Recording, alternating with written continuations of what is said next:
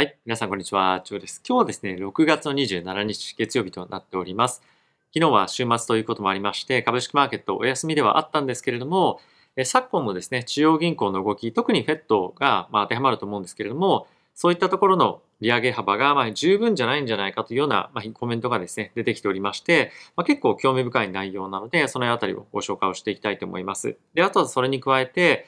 今後のですね、物価上昇率を占ってくる非常に影響があると思われるような、まあ、特にエネルギー関連の企業の CEO がですね、今後の物価上昇に対して警笛を鳴らしていたりですとか、まあ、とは株価を占っていくで非常に重要なのが、ま、その物価上昇というところに加えて、え企業の業績ですよね。まあ、そのあたりについてゴールドマン・サックスがですね、まだまだあの厳しい状況が待ち受けてるんじゃないかというようなコメントも出てきているので、まあ、あのちょっとネガティブな感じに見えなくもないニュースが多いんですけれども、まあ、今日はそのあたりを中心にカバーしていきたいかなというふうに思っております。ということで、まず早速こちらのニュースから見ていきたいと思うんですが、ウォール・ストリート・ジャーナルの記事を見ていきたいと思います。で何を言ってるかというと、えビスというふうに言われるバンコブ・セトルメント、えバンコブ・インターナショナル・セトルメントという機関があるんですけれども、まあ、そこがですね、え昨今の中央銀行の利上げ幅について十分じゃないですよと。もっともっと急速なペースで大きい幅で利上げをやっていかないと物価上昇を抑え込むには至らないんじゃないですかということをま言ってるんですね。まあ、つまりどういうことかっていうと物価上昇の方が今あの高いですよね。物価上昇率の方が。で、それよりも今の金利というものがだいぶ低い水準にあるので実質緩和をしているのと変わりませんよと。なので本当に皆さん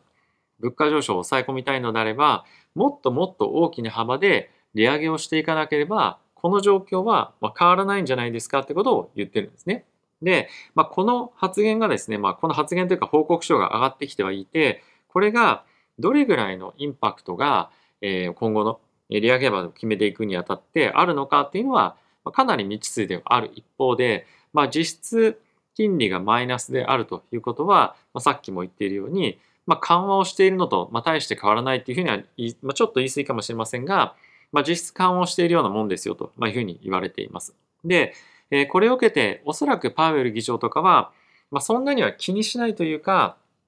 まあ、そんなの当然分かってるよということではある一方で、まあ、やっぱり、あの、まあ、いろんな観点から見ても、今の利上げ幅というか、まあ、そういった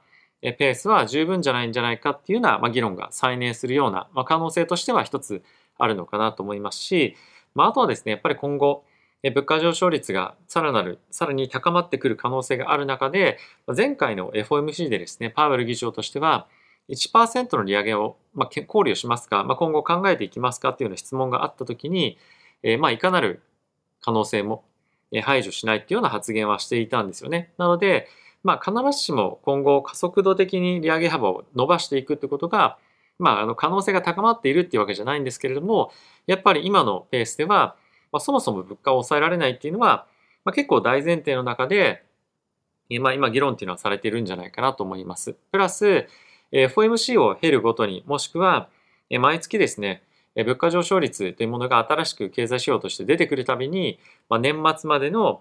えー、利上げ幅っていうところの織り込みがですね、どんどんどんどん進んではいるんですよね、実際に。なので、まあ、もっともっと今年の年末までに利上げ幅を織り込む可能性も、まあ、あると同時に、まあ、来年のですね、利上げ幅もさらに高まっていく可能性は今後十分あるんじゃないかなと思うので、えー、このあたりを見ると株式マーケット少しちょっと底打ち期待というのが出てきてはいる一方で、まあ、やっぱりあのまだまだ底打ちを期待するのはちょっと正直早いのかなと思います。まあ、その一方で、ダウンサイドリスクの限定性みたいなものが、ま、議論としても出てきてはいると思うんですね。で、それについては、ま、僕も、ま、そんなに否定するつもりはないんですけれども、まあ、やっぱり買う理由が今はないというか、えー、まあ、なんていうんだろうな、何もアクションを起こさない方が、ま、いいんじゃないかっていうような、あの、方向性のま意見というか、ま、そちらの方が僕としては、まだ強いのかなというふうには思っています。ただし、まあ、今後長期的に物価上昇がまどっかのタイミングで落ち着いてきて、まあ、あのリセッションだどうだとかでまた緩和が起こるとか、まあ、そんないろんなシナリオがあると思うんですけれども、え今のこの水準からまどんどんどんどん株価をえ積み増していって、まあ、長期的にあの積み増し投資やっていきますよっていうのを別に否定するつもりはないんですよね。なので、まあ、買うなとかあの買った方がいいとかそういった議論よりもまだまだやっぱりダウンサイドの見込みは継続しますよねというところが前提の考え方にはなるのかなと思います。で、その中で、じゃあどこのタイミングで買えばいいんだ？どこが底打ちなんだ？いつになったら買えばいいんだ？みたいなことがですね、結構コメントでも見られると思うんですけれども、まあ、それは人によってやっぱ持ってる資産ですとか戦略も違いますし、リスク強度もあるので、大きくあの絶対これが指針ですよみたいな形では、まあ、示しづらいと思うんですけれども、まあ、いずれにせよまだ、えー、物価上昇率もどこまで上がっていくのか、どこが、まあ、ピークなのかっていうのがまだ見えてない。あとは、後ほどもちょっと触れていくんですけれども、企業の業績として、今後どこまで落ちていくかっていうのがまだ見えないというのはあると思うんですね。なので、まあ、こういった2点を考えてみても、まだまだやっぱり株価を買っていく、まあ、株価というか、まあ株を買っていくのは、まあ、非常に難しい環境が続いていくんではないのかなと思うので、まあ、本当に毎回毎回結構似たようなことを言ってるんですけれども、えもう少しやっぱり様子を見るというのが、まあ、いいんではないかなというふうには思っております。で、え今後ですね、この物価上昇率を占っていく上で非常に重要なのが、まあ、エネルギー価格というところになってくると思うんですけれども、まあ、今回ですね、エクソンモービルの CEO、このエクソンモービルっていうのは、石油だけではなくて、まあ、天然ガスに関しても、まあ、商品として売っている企業ではあるんですけれども、まあ、この会社がですね、今後ものすごくエネルギー価格を中心とした物価上昇を起こす可能性がありますよということを言っていますと。で、これどういうロジックで言ってるかっていうと、え今ですね、非常にえ多くの、例えばその ESG ですとか SDGs みたいなテーマがですね、まあリニュースがどんどんどんどんいろんなところで出てきている一方で、えまだまだ、あの、その、ま天然資源を置き換えるような、例えばその再生可能エネルギーの供給は、ま十分ではないというような状況が今続いていますよね。で、えかつそんな中で、え今、ものすごく急激にこの天然資源から、えこういった再生可能エネルギーへのシフトがものすごい勢いで、え今シフトしていると。で、かつこの天然資源を使うことを、例えばヨーロッパを中心に、まあ、結構ですね、もうやめましょう、ダメですよみたいな感じに、非常に強く規制をし始めていると。で、プラスそれに加えて、まだまだこういった再生可能エネルギーを、ま作っていくための施設への投資っていうものが、ま十分でない状況が今あると。でかつ、かつ今、ものすごく経済が不安定な状況なので、そこに対して優先的に投資をしていけるような市場環境にはないと。なので、今やっぱりそのエネルギー、えー、まあ、あの企業としては、やっぱりその、どんどんどんどんそういったところに対して、え投資をしていきたいわけなんですけれども、まあ、やっぱり世界的な需要の今後の減退っていうところもある可能性もあって、やっぱり今の、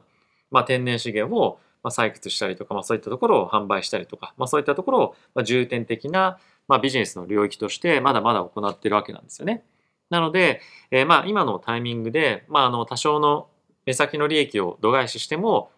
そういった再生可能エネルギーのま投資をしていかなければいけないような状況にはあるんですけれども、まあ、そういったところが今間に合っていないこともあって、え今後ですねもしかすると、まあ、ここのタイトルにもある通り、まあ、ガスの価格ですね、まあ、いわゆるそのガソリンですガソリンですとか天然ガスというところも含めてものすごく急騰する可能性があるんじゃないかということをま警告をしています。でこれはま世界的に見てやっぱりその経済が潤沢でかつ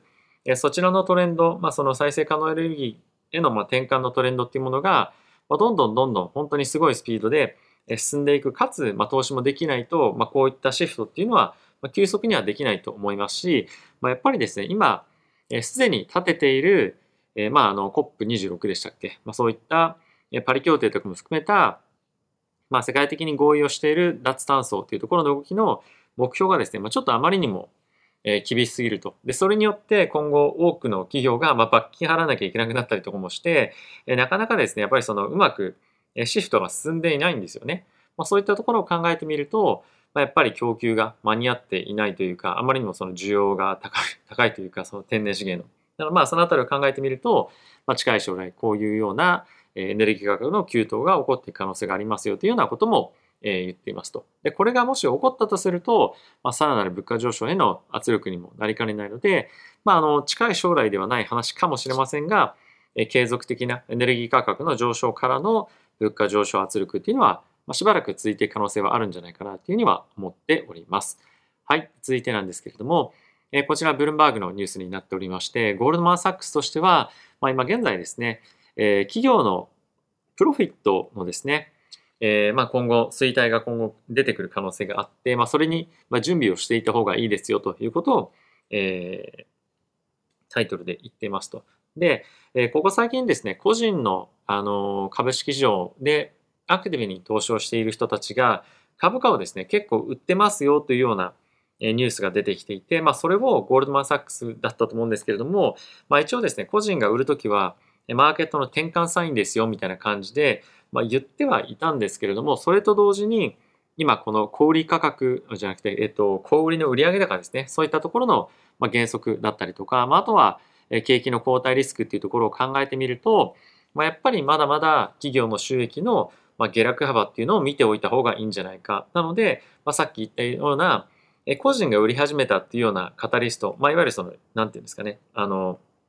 イベントというか、まあ、そういった事実と、えこの企業の収益率の下落っていうところを天秤にかけてみると、やっぱり我々が今後の株価を占っていく上で重要なのは、こちらの企業の収益率なので、まだやっぱりダウンサイドを見ておいた方がいいんじゃないかっていうようなことを言ってる記事になりますと。まあこれあの当たり前だろうっていう感じでは正直あるんですけれども、やっぱり今後のファンダメンタルというような、まあ、あのミクロレベルというか会社単位でのファンダメンタルに関しては、まあ、底打ちがまだ見えないよというところが、ま、非常に大きな、えまあ、アナリストからの懸念が、えまあ、出てきているというのは間違いないのかなと思います。まあ、とはセクターごとによって、ま、多少状況は違ったりとか、まあ、あとは結構いろんな記事を見ていて思うのは、ここ最近はですね、これまでグロース株というふうに言われていた、まあ、いわゆるテック株ですね。まあ、そういったところのバリエーションが非常に落ちてきてもいるので、グロース株でもあり、バリュー株でもあるというような、まあ、あの、見解が、まあ、こういったナスダック関連の銘柄には、まあ、出てきているというのは事実だとは思うんですけれども、まあ、やっぱりまだ収益性の低下というものが予想されたりですとか、あとはリセッションリスク、かつマクロの要因として非常に不安定だということもある。で、実際に小売の売上高っていうところも下がってきているというところを見てみると、まだまだやっぱりそこは見えないというか、非常にマクロだったりミクロの観点でマイナス用品が今後さらに拡大していって、さらに悪い状況がま深まっていくような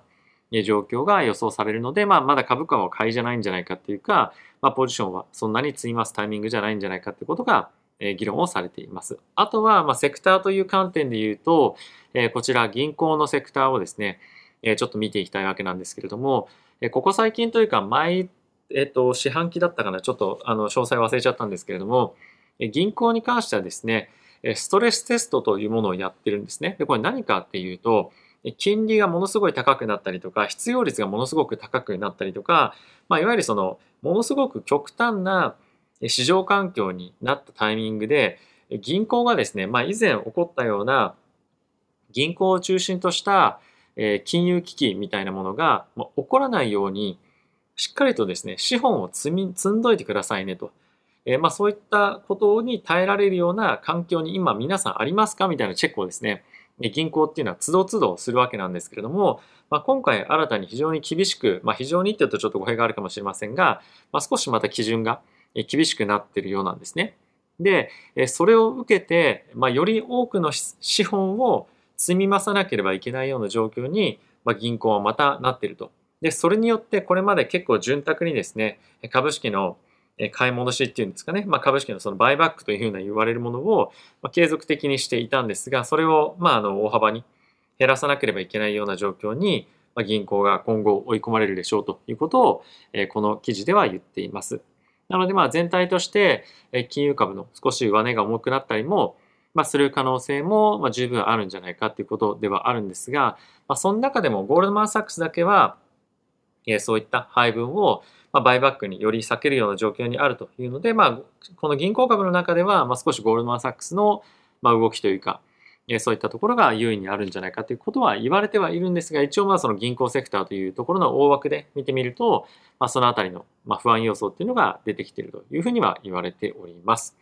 はい。ということで、皆さんいかがでしたでしょうか？えー、引き続き株式マーケットに関しては、まあ、全くいいニュースがないというか、あの、そんなにまあ買いに転じるような、まあ、ニュースがないのは事実ではあるんですけれども、まあ、徐々に徐々に、